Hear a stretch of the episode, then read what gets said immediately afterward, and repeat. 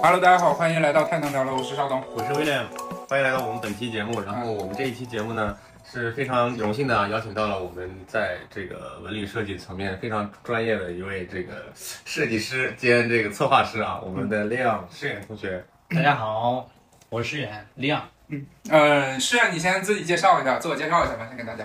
好的，呃，我是就读呃之前就读于那个美国呃普瑞特艺术学院，就在纽约。然后呢，回国之后呢，呃，主要从事的室内和建筑呃相关的这个领域。然后然后呢，接触了一段时间的这个 XR 的开发。呃，现在目前从事的主要是这个文旅策划这个工作，然后也还做一些这个关于沉浸式演绎的这些呃设计。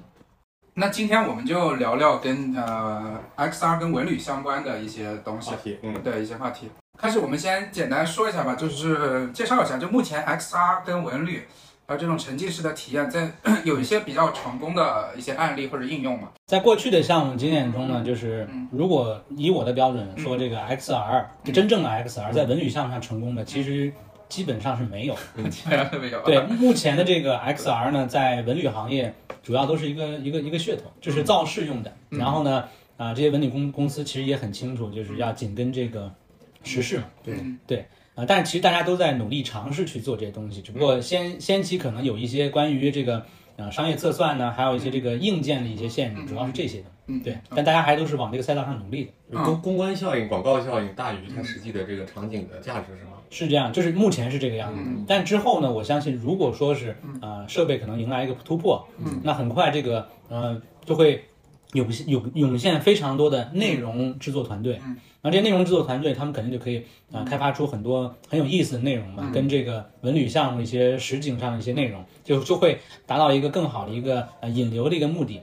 所以说，我觉得这个还是能，还是有有有有很多潜力没有释放的。对，有很多潜力。那现在的瓶颈就是你刚才提到的说硬件的一个呃水平，目前硬件能达到水平，或者是目前内容制作团队的可能呃也会有一些，就是现在也没有很多的内容制作团队在这块上下很多功夫吧？呃，其实有一些内容制作团队，他们有一些关于 XR，主要是 VR 跟 AR 的这种这种开发的能力啊。嗯。啊、他们之前也有一些团队做过一些案例，我也去看过。嗯。但是呢，目前我觉得现在这些内容呢，跟这个呃，真正我们之后要达成这个 XR 元宇宙什么的，嗯，呃，还是有相当一段距离。啊。呃，现在的这个设备上，呃，主要的一些问题就是，嗯。比如说这个这个运动症是是是。啊，这个是很麻烦的事情。是是，尤其是你要考虑文旅项目里面有很多亲子相关的，大人小孩都去嘛。对对对。那小朋友小朋友可能还能适应点，但大人很多就适应不了。对对对，年纪越大越难适应这个东西。对的。还有就是这个佩戴体验上面。嗯，嗯，目前主流的这个呃这个 VR 的设备啊，我嗯。我知道就是 Oculus 呀这些，嗯呃这个可可能有可能。那 Pico Pico 我觉得佩戴体验是最基本上最舒服的，应该算目前是目前是对对，但是这些啊、还是不够大，就是很重，还是很重。嗯，嗯是的，是的。然后可能还会有一些这个基建方面的一些问题，对对，问题还是蛮多的。对，那你觉得就是它，就像这种 XR 的这种模式，相比于传统的文旅体验，就它有能带来一些什么样的一些不同或者是优势呢？啊，它其实能带来很多优势的。嗯嗯。啊，我们单说这个比较落地的方面吧，嗯嗯呃，就是很多文旅项目呢，它其实呢都是呃，文旅项目一般都怎么做呢？嗯，它都是先找到一块儿这个地方，嗯。或者是由由政府牵头，嗯。他们希望将一个这个呃，就是怎么说呢，可能稍较为落后，但是里面有很多特色的地方嗯。打造，嗯，打造一下，通过一些主题包装、IP 的引入，嗯啊，通过各种各样的这个啊新的技术手段，嗯。或者是一些新的那个商业的那种那种逻辑嗯，啊，将它这个就是知名度打出去，然后吸引很多人过来旅游嘛。嗯。嗯，哎，嗯，但是呢，像传统的一些啊一些包装的那那些做法，嗯。成本是比较大的。嗯。比如说你要搭建一些场景，那你真的是要做实景道具上去的。对。嗯你要做那种什么夜游啊，或者那种声光效很好看的，那个设备钱可是不少的。对还有地方对吧？对还还有地方。场沉浸式场景搭建，是的。像那个杭州那个宋城嘛，嗯。啊，对吧？对，那做的比较重的那种，就是像那种主题乐园什么的，嗯。啊，比如说现在就是最典型的，比如说迪士尼，嗯。他们真真的是花了很多的钱打造，嗯。啊，那其他的这个文旅的这个项目，它可能投入没那么多，它没有办法去去那样去操作嘛，对吧？那 XR 的好处呢，就是其实虚拟的东西，当你这个基基建做到位的时候，里面的内容的更新迭代是很快的，而且它可以复用，可以复用，对而且还可以传播，就是你你可以很快的复制。对对对，到别的地方这内容也是可以用的，是而且它还能共创。是因为一旦它跟这个线上平台接洽之后，嗯，它就非常的好。而且我觉得就是呃，因为你看像这种文旅项目，它的这个会有聚集非常多的人嘛，嗯，那每个人呃在里面的一些对于这个运营方来说，它里面一些数据的统计啊，各种方面呢，其实如果有 XR 这个呃，这这叫赋能嘛，嗯，那其实对运营方来说，他们很多东西会更精准一些。对。对。嗯。啊，就是。那现在不是呃之前有一些呃就比较火的，像什么亚特兰斯、亚特兰蒂斯水世界、预言这些，他们也在用用一些 XR 的技术，就提升这些游客的体验嘛。就你你这些你自己有关注过吗？或者是你你觉得他们有的有些亮点，或者是做的不错的地方？这些有关注过，就是你要说亮点的话，他们可能是在一些这个氛围上面，嗯。啊，他们可能传统比较传统的一些这个演绎上面，嗯，啊，他那个整个里面的气氛的那个烘那那个那个渲染上面做的还是挺到位的，嗯，就他们这个运营团队的运营能力也很强，嗯，但是呢，呃，比如说拈花拈花湾啊，跟这个豫园这个项目，他们的 XR 可能更多的是一个噱头，就是没有一个实际的这个你你先这样吧，你先给大家描述一下，就是豫园跟莲花湾里面它怎么运 XR 怎么用的？对，怎么用的，让大家让我们 听友先有一个有一个具象的对具这个象的概念啊。啊，我先说一下这个文旅项目大概是什么样的吧。嗯就是豫园就上海豫园嘛，嗯因为那个那条街本来就有历史的，而且本来就是这个呃大家旅游比较游客很多的，哎对对，它人流量很大然后也有历史东西可以挖掘。嗯，然后呢，所以这个地方就是一个做文旅的非常绝佳的地方。对，然后呢，嗯，他们其实 XR 东西呢，主要是特效片。特效片，嗯。对你去线下呢，你是嗯。没有比较多的 XR 体验，那可能会有一些这种扫码的看 AR 这种用自己的个人设备看，嗯。手机还是基于手机？还是基于手机，嗯。但嗯。主要是一个噱头。嗯。那年花湾那边呢，可能这个嗯。XR 用的也不是很多嗯，但他们啊、呃其他的这种多媒体设备东西做的会比较不错，所以那个晚上的一些声光效演绎什么的，包括会有个巨大的雕像在这个湖中间呀、就这样，这演演绎上是挺震撼的。但嗯。但是关于这个实景的 XR 东西还是不是很不是很那什么。不是很对，然后像亚特兰蒂斯水世界，这个是其实之前他们是有过尝试，嗯，想要去做这个真的 XR，而且是全域式 XR。嗯呃，当时呢是找了两家这个厂商，一个是那个华为河图，一个是这个呃商汤，嗯商汤科技。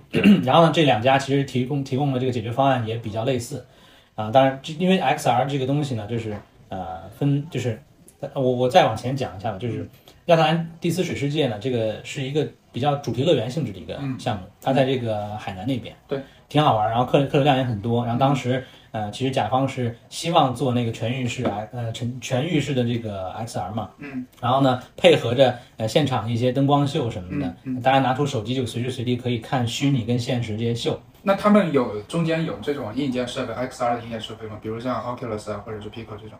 呃，他们可能这种关于呃目前这种 VR 这种设备可能用就就少，这样这种嗯这种穿戴式的设备，嗯，更多的会用在一些室内的小型场馆上面。对，嗯。对你像这个呃这个这个亚亚特这个项目，它之前尝试过说是呃这个做一些那种手机的 AR 的东西，嗯嗯但是呢，可能是因为还是因为一些设备限制吧，嗯，对，所以就就尤尤其是夜晚的时候，嗯当你这个呃场地的这些呃烟火呀、灯光、呃声光效都都上阵的时候，嗯对对这个啊、呃基站是影响是很大的，基站定位是吗？对哦基站定位影响很大，所以说它不能不太能保证这个效果。对对对。哦是的，但他们其实有努力想往这方面去做。所以他们就现在运用的 A 呃 XR 就是 AR 技术吧，也是用嗯就个人的手机去体验他们设计的这些内是容。嗯因为现在 XR 设备吧，就是它成本还是挺高的。对没有普及，没有手机，没有手机这么普及。对，没有手机这么普及。然后它这个呃，之前当然了，我再插一嘴，之前有这个呃华为河图，华为河图他们提呃提供了一种解决方案，就是共享、嗯共享的 AR 眼镜。呃，就在亚亚特这个地方吗？还是说啊、这个我就不清楚。了但是他们其实，在另外一个我之后会讲一个项目啊、他们有有这种这种方案华为自，己的硬件设备，对他们自己的硬件硬件设备。嗯。所以目前这种呃文旅项目的 S R 应用，还是说它专门会设立一个在主题在在在它的主题乐主题环境里设了一个单独的项目，告诉你这是我这里要可以让你体验一个沉浸式的 VR 或者沉浸式的一个什么呃 AR AR。的东西，然后你过去，它可以给你戴个头显。其实它现在我我听世源讲的，就现在主要的他们这种应用方式就类似 Pokemon Go 这种，就是嗯，我线下对吧，在对对对。实景里面我能看到有的精灵啊或者是什么东西是这样的。对对。然后这个基于基站的，刚才他讲的这些定位啊这些，所以晚上亚特那个地方会有干扰对电磁干扰，然后对会很难定位，对吧？所以，但是你就这种的，就在我的这种实际的体验来讲，很难有这种体验有什么很大的提升。而且是这样，就是其实很多人他甚至压根儿都不觉得哎这个东西有什么意思的。可能都进去都不知道，都没体验啊。所以其实这个我们嗯嗯之前也也做过一定的研究，嗯嗯就你光做一个效果，嗯光做一个可能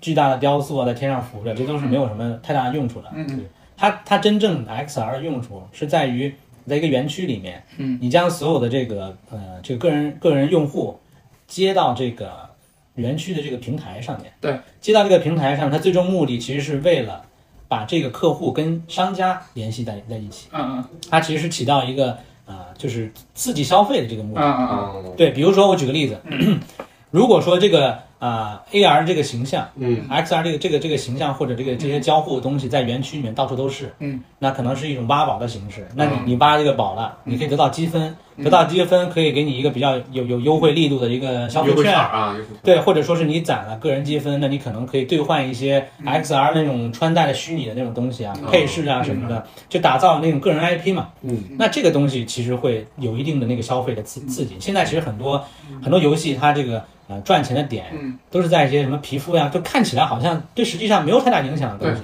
嗯，所以就是你刚才讲，我的理解就是说，他想通过 XR 的艺术呃技术，就是把之前嗯，比如说我们逛这些园区吧，或者是这些呃呃，就是刚才亚特也好这些地方，嗯，就都是一个点一个点的去在里面实景的一个一个一个点一个点的逛嘛。但是通过 XR 技术之后，把这些串在一起，线上串在一起，然后就是让它有一种游戏化的一种感觉在里面，对，有一些是呃消费就是这种全域全域式的这种就是交互嘛，全域式的。嗯你在这个园区里面，你整个人就沉浸沉浸在里面了。而且就是之前说成本的考量嘛，如果说是你这个建筑上面啊，旁边有很多虚拟的这种形象，那其实是能节省大量成本的，而且它多了一个维度去展示信息。嗯那它有还有一个很实际的这种功用，比如说导航，对吧？你不用看路牌了呀，它直接你想去哪儿，直接把你指到什么就相应的位置。那这些应用其实也非常的重要的。啊，还有一些就是可能人群的一些定位，比如说有孩子丢了，对吧？那你要去找他什么的，就各种各样的很落地的这种应用，其实也是在这个上面的。就是最起码的，你整个园区做不到，但是你局部的一些室内场馆呢，你总是可以做到，对吧？嗯嗯它比如说有一些呃文旅项目里面可能会有一些这种呃玩儿的，类似于这种黑暗骑乘，就是说就有点像这个呃迪士尼啊，这个你你坐过过山车的时候，在一个呃黑暗的沉浸式的场景里面，旁边会有一些投影啊，就那种。对，在那个地方其实是有可以就用用已经有用 AR 的，我记得是日本那边有个园区。哎，其实迪士尼里面有一个项目叫那个飞跃地平飞跃地平线啊，对对对，它前面就是一个很长的一个非常大的屏幕嘛，对，然后你坐在那个过山车，车类似过山车嗯，但是有一种失重的感觉给你，对，然后你前面这个大屏幕好像在天空中，就这个场景一直在变嘛，嗯，对，它也是一种这种比较，它这个还是结合声光的这种对声光对场景，但但是我我想啊，就是前面其实那个屏幕完全可以换成 VR 眼镜，可以。那种沉浸的沉浸的效果其实更强一些。对，因为它的那个就是轨道的路线是不变的。嗯，对，日本已经，我我我忘记哪个项目，但日本已经有这样的项目在，已经用上 AR 了，嗯嗯就在就在东京里面好嗯像。啊，就是类似的这种？对，类似的项目已经开始用了，就他们肯定需要先前期要不断的去打磨它这个技术嘛，嗯。后期才可以就是放大。嗯，嗯，包括其实迪士尼里也有很多这种实景的，像那个海海海盗船，海盗呃不是不是就是我知道呃那个 Jack Sparrow 这 Jack 个。Sparrow 那个，对，它它里面是很多实景的嘛，对，但是实际上呃实景结合了那个声音，然后它还有一些投影，对对对，有一些重影，嗯，对是的，这这这延伸说几句啊，去迪士尼我最大的感觉就是太挤了，太太 就是百分之九十的时间都花在排队上，排队上对对对，那这个你觉得 XR 能能解决这个问题吗？就是关于排队。对，啊，就是我百百分之九十时间都在排队上面，然后体验的时间非常非常短。我是这么觉得，就是说，呃，因为我也去过几几次迪士尼嘛，嗯。嗯然后其实我们公司跟迪士尼也有一个比较深度的一个绑定。嗯。然后呢，呃，其实大家去迪士尼，一方面是拍照，嗯嗯，拍照，还有一方面就是会去排队玩各种项目。对对那其实大家的时间都花在排队上面。是。那那个园区有一些地方其实空空着的，嗯嗯，那那些那些地方如果说有一些巧思什么的，去分散一些人对，流。是是是是对，还有就还有一点就是，如果排队的时候嗯能看到，啊，对对对你还能再收一次钱。对啊，排队的时候一人发个 VR 眼镜，然后有一些相关的 IP 啊或者人物啊，是的，对给他一个就是你在排队的时候嗯。就先给你一个沉浸感。啊对对对对对对对这个这个很有道理你手机玩着玩着没电了而且我记得好久之前迪士尼是没有充电宝的。嗯。后来不知道可能可能是有就是但排队时间浪费了嘛。主要真的是时间太长了 都都一两个一两个小时对。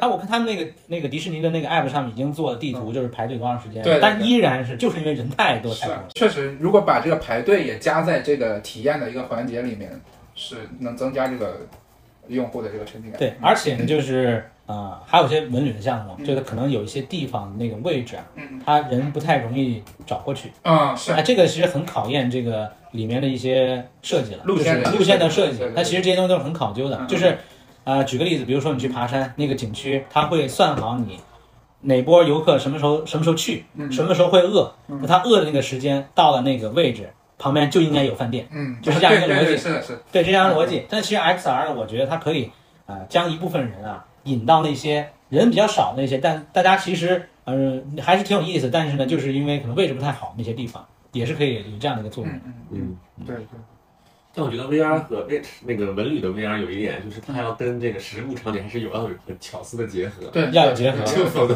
就可能我在家也想也可以。刚才是，对，其实其实刚才诗远这个思路很好，就是对说。我不去替代你，但是我把里面无聊的一部分时间我给你摘出来，然后单独的给你一个另外的沉浸感，对就补充做一个补充。我对觉得这个思路是非常不错的。就你也知道，它有一个嗯，就是一个大的概念，就是所有的沉浸式的文旅项目，它打这个 XR 旗号都是为了线下。啊是当然，是哎，对呀、在线上它很多就是门票收不了，对吧？嗯嗯然后还有很多二销的东西，嗯对吧？你没法出去当当地的。关键你在线上的话，还有一个问题，我就不用去了呀。对呀对呀 对吧？对呀、你就不用去了，那就很麻烦。对对对，就是在就是，所以我才说，在这个，我觉得可能 AR 可能更更适用于那个文旅项目的这个应用，纯 VR 呢可能还是有点，那那纯 VR 不太行。对，嗯，还是要跟当地的当要跟当地要跟场景结合场景结合。就我就说，平时我去这种主题性的，不管是乐园还是这种园区啊，其实我觉得目前的实物搭建的场景，它就在努力的给你把呃，除了那种很定点点到点的这种项目与项目之间的这个呃游玩项目以外，它中间就想让你感受到你好像沉浸其中了。嗯是的，嗯我其实我去迪士尼的比较比较，我就我很少玩，我玩的项目很少，嗯呃所以也不排队嗯。但我很很觉得，就尤其第一次去的时候，你感觉你就进入了那个过去小时候梦幻世界。嗯，童话世界，童话世界也是一个啊童话世界你真的跟以前这个动画片里的这个场景结合结合了一样的。我觉得嗯现在很多跟中国文化有关的，就是它让你感觉到就跟横店一样，是吧？你真的感觉我我穿越到清朝，穿越到明朝，然后再给你整套衣服，那突然间就突然间就融入其中了。它其实降低了。我觉得，如果加上 AR 的话，它可以增加很多在这个场景中的信息量是的，和这个沉浸的乐趣。对，就除了我在这儿散步以外，嗯是吧？我我在那边是不是听到叫卖声？我 AR 一看，它是不是还有一些这种，呃，可能他直接投射出来什么《清明上河图》当时那种、嗯那种那种那种商商贩的那种场景了，对吧？然后然后在额外的过程中，我能可能你这个就是仿古建筑，嗯，但是我还能通过 AR，然后能投射出来它过去古古代或者说它原原状的应该是什么样子。所以这点我觉得，呃，在未来文旅项目上，这些应用在 AR 这个技术啊比较成熟的时候，其实我觉得这块还是做的可做的应用会场景会很丰富。是。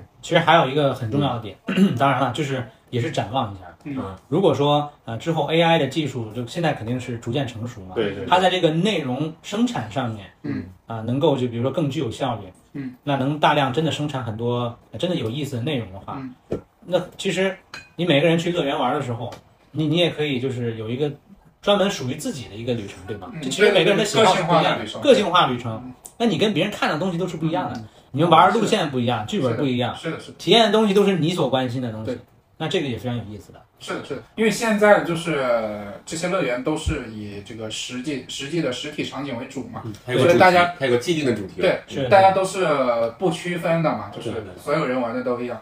但像刚才诗远所说的这种，如果是能加一些这种个性化的东西，还是非常有意思。对对，还是非常有意思。但是要稍微权衡一下那个成本跟运运营运尤其运营成本上这个东西。对，是，那现在已经出现一种一些那种，比如说展展览，他们会之前有一个展览，我记得是，呃，他们这所有的进入这个场馆的玩家，嗯，都要戴 VR 眼镜，嗯，哦然后他们戴着 VR 眼镜在场馆里面去、去看这个展览。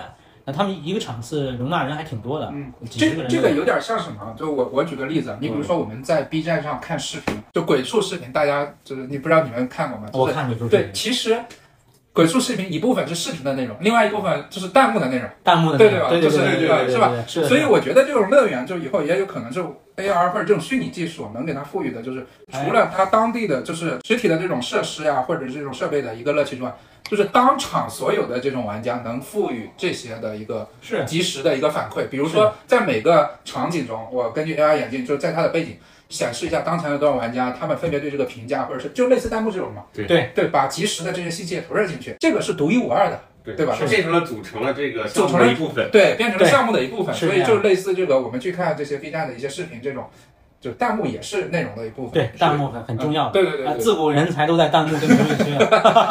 这也是其他视频网站嗯替代不了哔哩哔哩的原因嘛。它的优质弹幕很多哎，哪怕很老的视频，你在哔哩哔哩看和在优酷看就不一样。对，是现在比如说有一些视频，我我因为我去油管看一些博主呃视频嘛，但是他也在 B 站有，但是我一般会选择 B 站，就优先选 B 站，虽然它的清晰度没有油管高，嗯因为它是弹幕，对内容更丰富一些，所以我觉得也是这样，就是说呃这种 XR 的技术能给到这些线下的场景更多的一些及时性的信息，然后成为增加它一个信息量，或者是增加它一个娱乐属性的一个一个呃一个载体。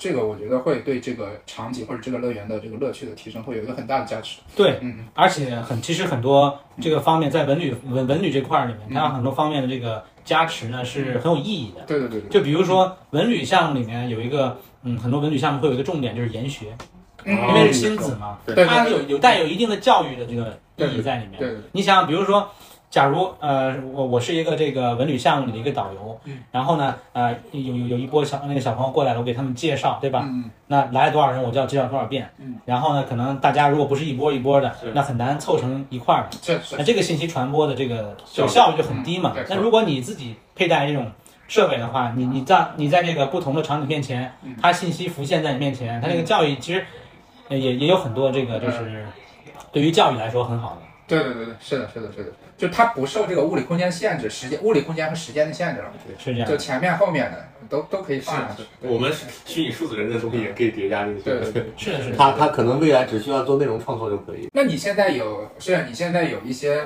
有些正在做的内容的创作也好，或者是项目也好，相对你给我们讲一讲。可以分享分享，嗯，分分两块儿分享啊，其实三块就是第三块儿可能跟这个文旅没那么大关系，但我也想分享。啊，没事没事，一一个一个来。啊，好好好，第第一块儿就是文旅方面的。嗯嗯，因为我现在在一个公司，就是它有国企背景嘛，然后做的可能这个呃上海这边当地的一个文旅文旅项目。嗯那这个文旅项目具体是什么，我先不方便透露。嗯嗯，然后这个文旅项目里面会有是水秀的这个活动，水秀，水秀的活动。那能讲一讲这个场景大概是什么啊，样的？场景大概是这样，就是会有一条河，差不多二十六米宽。嗯嗯这条河两岸呢会有不同的业态。嗯，那这个不同的业态呢，就是提供一个就是有点类似于未来新水乡这种感觉，嗯都是呃国潮嗯，然后大家去里面可以饮酒作乐呀，可以去玩啊剧本杀呀，可以这个吃吃喝喝呀，啊可以去玩一些运动相关沉浸式的东西啊。嗯。然后比如到了一些节日，或者到了一个这个啊，比如周末晚上的时候，中间那条河就会有呃花船去巡游什么的，然后在两岸可能会有一些这个呃灯光秀，嗯，啊跟两岸的建筑有交互。然后呢，我们的设想里面啊，就是人在这个场景中带上这个就是 XR 设备，嗯，它是有这个虚拟的跟实景的这个秀去结合，就会很震撼。因为其实比如你要做一个很震撼的东西，呃，成本考虑对吧？嗯你不能做的特别大，对不对？嗯。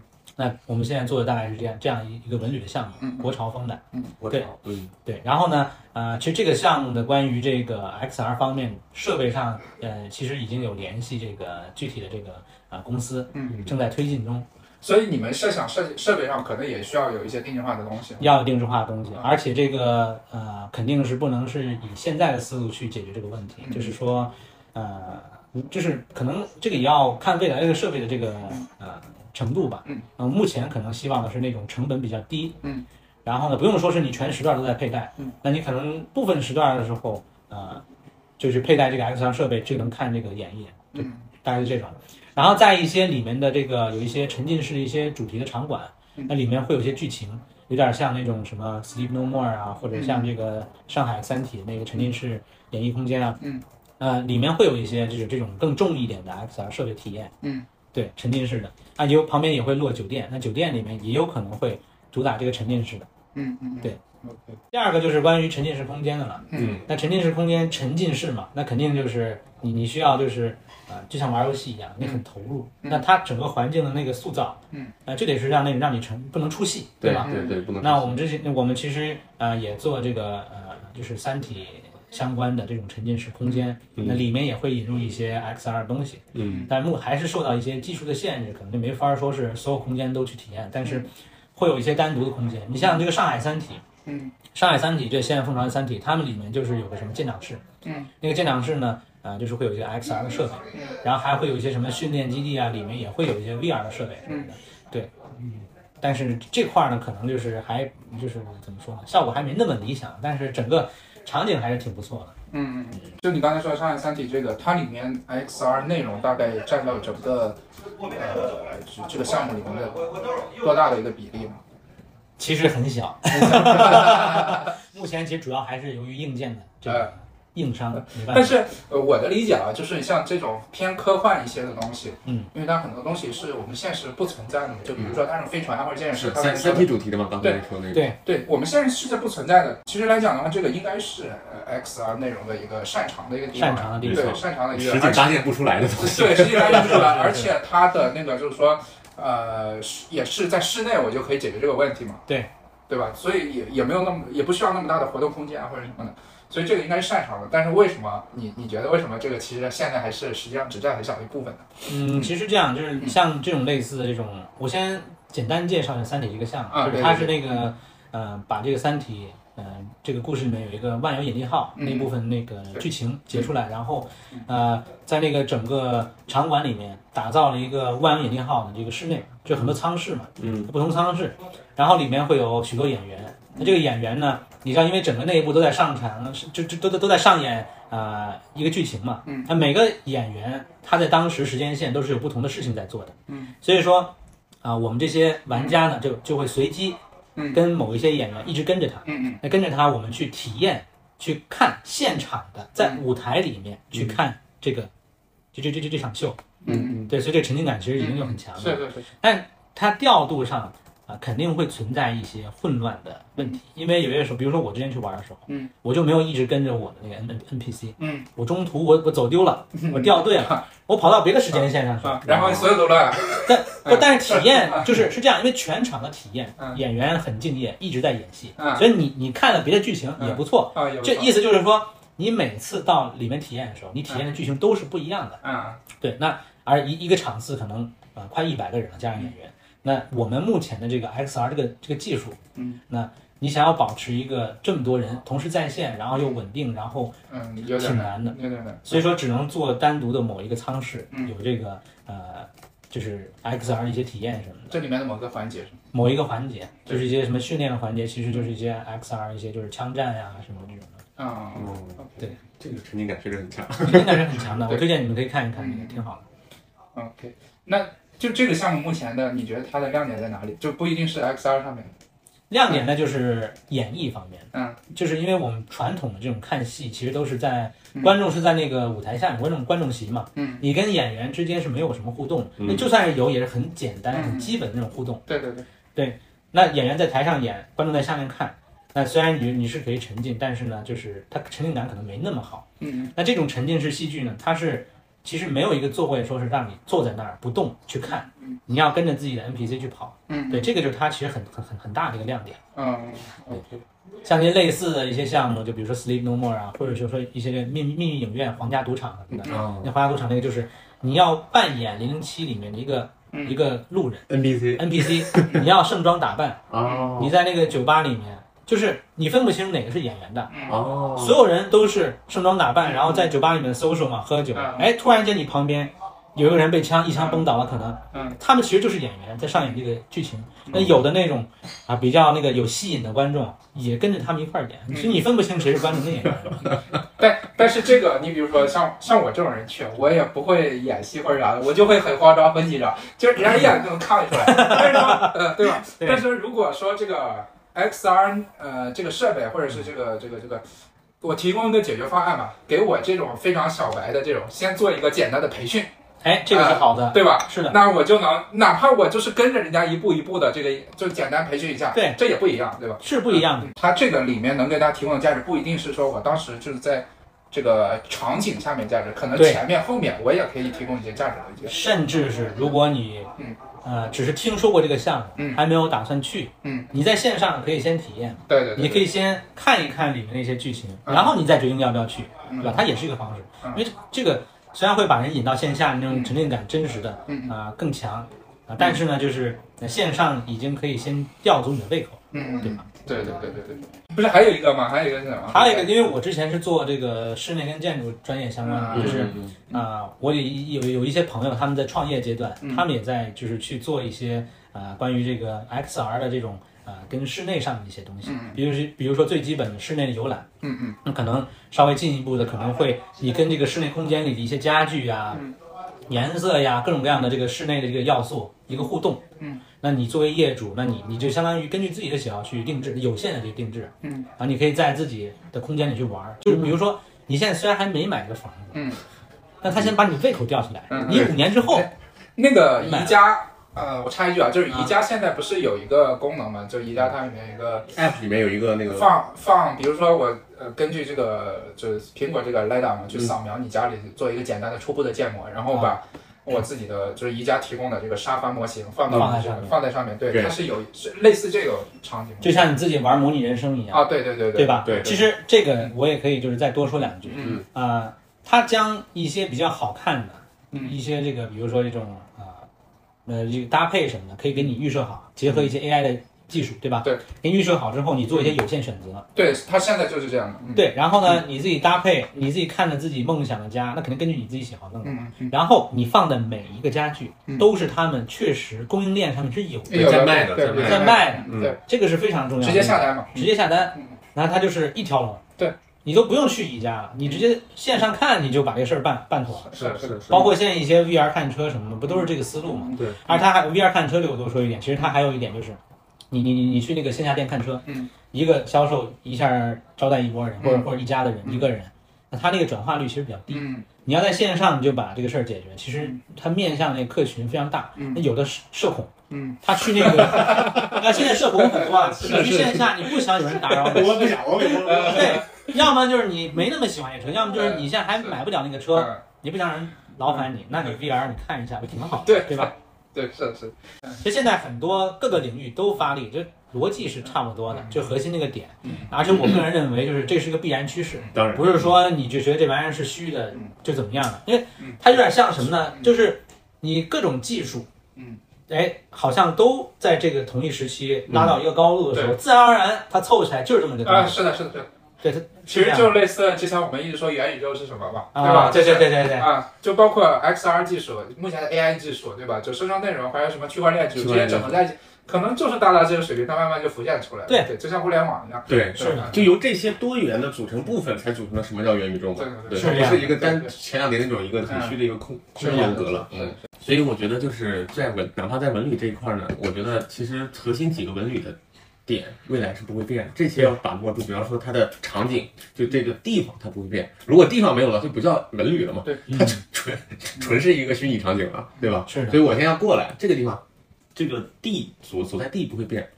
二一个就是这个主题不会变，我来一个我肯定有一个目的性的，对吧？我不可能去一个我，因为我之前想到了一个 AI 文旅什么东西的，就是我搭建一个全全绿幕场景，嗯，全纯绿幕场景，我那那我就去 VR 了，不需要去了。就我又不想只坐着，然后呢，当然有可能你未来的那个万向跑步机给你训练一下，但但是我就说，我可能不想只坐着，我也不想就是只是困在这个哎那个万向跑步机上。然后我我我去了以后，我那个内容创作者，我在这个纯内容场景，比如说两两两公顷，对吧？然后我。呃，根据我自己的需求，他只要把建筑的定位定好，比如说这个是餐厅，啊，那个是酒店，然后你可以是三级主题的，也可以是明朝主义，你你这个其实我我们之前我跟呃是远有聊过，啊，就是说按照这种想法，最终做出来的是什么？大型网吧，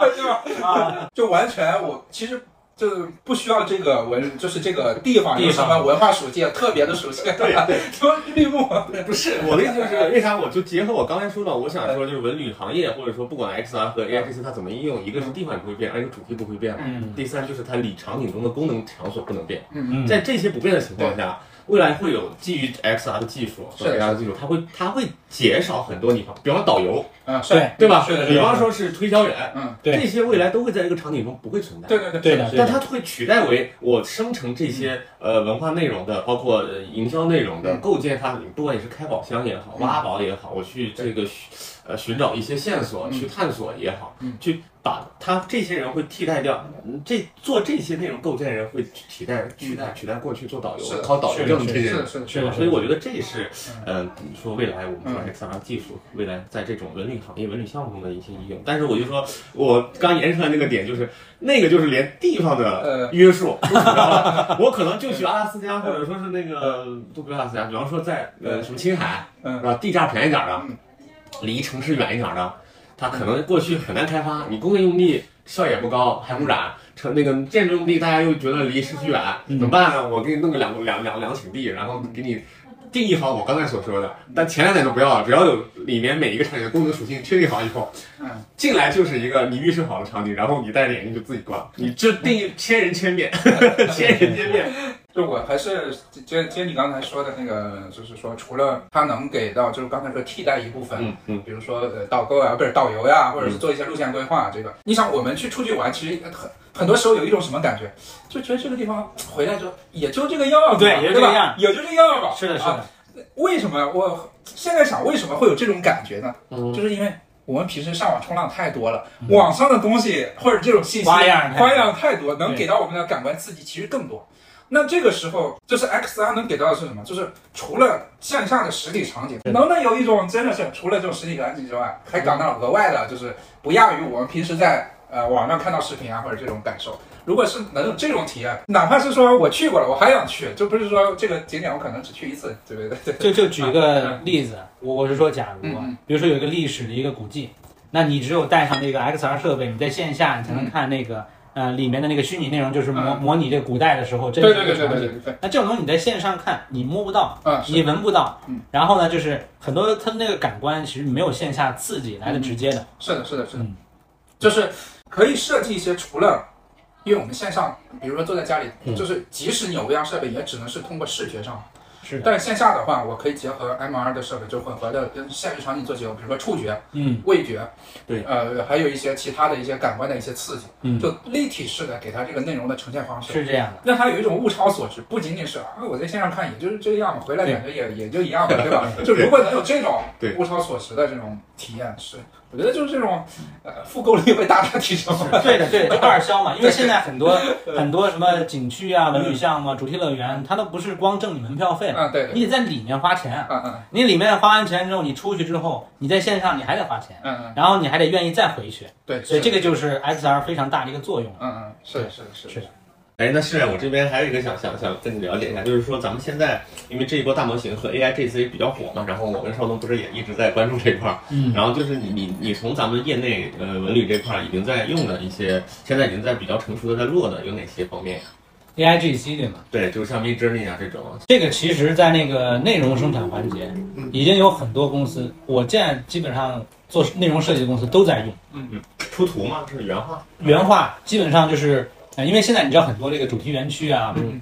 文旅项都需要一些这种 IP，对对对，它可能得有个 IP 主题形象嘛。嗯嗯那它的 IP 的形象呢，那就需要一些这个画师啊去画去设计。嗯那呃，反正我们的公司，我公司里面做内容相关的同事，嗯大面积都在用那个 Mid Journey，啊然后他们自己也在为那个 Stable Diffusion 嗯。去做这种 IP 形象，嗯。效果很好，嗯，Stable Diffusion 相对面真你更可控一些，更可控一些。对对对嗯，你可以单独定义某个区域嘛，对对吧？对对对，是，但 Mid Journey 呢，已经用的非常多，基本上人手都会用。我自己其实也在用，你自己也是 对，因为有些时候会做一些沉浸式的一些。它近期也也升级了，然后也可做也可以做一些呃局部区域的一些调整，但是相对于呃那个 Stable Diffusion 它可控性还是没那么强。对这块儿，嗯不光是里面的 IP 的东西，你让一个一个文旅项园区里面有非常东西非常多东西要设计它，嗯嗯服装对吧？演员的服装，啊，对对对，演员的形象，嗯然后呢，线上的一些 IP 我就不说了，然后一些线下的一些舞台、剧场，嗯，然后那条街的是什么样子，怎么包装，嗯都是用 AI，啊都是用 AI。所以就现在在呃文旅这一块内容产出方面，已经大量运用 AI 的一些技术，对，只要我我觉得只要是那种呃关于内容生产的那种嗯。很就是实际执行的这些嗯。公司啊、产业啊都开始来用这个东西。嗯，OK，所以我感觉这个东西就是大家业外业界外还在讨论这个东西会取代去会不会取代有一些工作的时候，其实我觉得实际从业者已经他会利用这些工具来提升自己的工作效率。对，它可能 就本来我也要以前要招十个人，啊我现在只招两个人了，啊取代的是潜在的八个人没来，是吧？他 以前的话是可能呃，我们那边的那个嗯嗯做那种插画那种做原画那种大牛，嗯一个星期可能出一张稿吧。啊，，AI 一天三十张，当然了嗯，它效果可能没有就那个大牛的七成不到，甚至，嗯嗯但是架不它多呀。对，哎，有的时候你七成的效果它够用，嗯是是。嗯。你不一定要十成的。是的，是的，是的。哎，那我问一个就比较发散的，啊，就是如果说未来的 XR 的，就是这种内容足够的好，不管是我们讲的视频内容也好，或者是基于这种可交互的内容也好，呃，做的非常非常好了，然后有很强的沉浸感，然后包括硬件设备也很好，你觉得它会替代我们线下去做旅游，或者线下去体验这种乐园的这种啊、这种方式？对，这个也是我刚才之前上一个咱们聊的那个话题里面嘛。嗯，就对对对。为什么要远远的给你辟遍地全局景条？就怕是未来那个 XR 或者 VR 做的太好了，嗯人就不想去了，我还要花我的时间在路上。这个我感觉终点就像那《黑客帝国》嘛，啊啊，对对对吧？你真的就不用动了嘛，是，直接泡在缸里面，然后大家脑子里一起幻想。嗯但这确实，我觉得如果真的当那样，也没什么意义。我我，但我我觉得我们国家这个这个想点是对的，嗯就是叫什么对？呃，以虚促实嗯，以虚强实嗯。呃，真的去肯定还是要去的。嗯哦，我个人理解啊，嗯就是你看过跟你真的去过是两回事，嗯，就很多经历也是。是的，是的，是的。对你体验过那个经历，那才是有那个经历嗯感受嗯。要只是道听途说，是不会有那样的感受的。对，是的，是，嗯，就是有一种什么感觉啊？就是你比如说我们去外面玩也好，或者是去去去一个自己陌生的地方也好，嗯，其实一个是你说刚才说的，就是我预设好的这些场景给到我的体验，再一个就是在这个过程中有一些意外的东西，也是给这个行程或者这个增加了一些记忆点嘛，对吧？但如果说纯粹是我在室内或者纯粹是在线上去做体验的话，它这种偶然性。就没有那么强了，就是因为你跟物理世界交互这种偶然性其实是时刻存在的，是是吧？时刻存在确实是这样，就好像嗯，呃，如果让计算机做模随机的事情，它都是模拟出来的，模拟出来的它不是真的随机。对，不是真随机它它的那个嗯承载的这个能力是有限的，对吧？嗯嗯，我我这么觉得，如果说假如我们这个现实世界，嗯，真的是在某个芯片或者某个电脑里面的话，嗯。那个承载能力得多强，对吧？就，算力得非常非常强。你你在我的世界那个游戏里面做计算机，你知道这个事哦，我知道，我知道，我知道但是不是说你在里面做计算机，它那个性能是无法突破你自己电脑那个性能，嗯对吗？嗯嗯，那当然，对，无法突破。嗯。就是如果在一个现实世界，嗯。我们要做一个就是电脑，有点像在模拟世世界嘛模拟一个嗯嗯东西，那个世界的那个是有瓶颈的。那肯定，而且我觉得其实 XR 可能嗯不光是让人玩的，嗯它是结合很多那个线下的那种实际的生产活动，或者是一些线下的一些东西。嗯因为就比如大家都泡缸里了，嗯没人种菜了，对吧？没有人种嗯种粮食了，嗯可能当然之之后都是自动化什么的，但是总是会出问题也许我其实没法预料以后的事情。嗯，是是是。好，那我们今天节目就到这儿了，然后感谢社远来我们节目做客，也谢谢你们，也谢谢你们。好的，如果大家喜欢我们的节目，请在这个小博客下面点这个点赞收藏。然后，如果我们使用的是苹果 Podcast 的话，可以给我们五星好评，让我们的节目上有更多的朋友一起听。好，行，再见，拜拜。拜拜拜。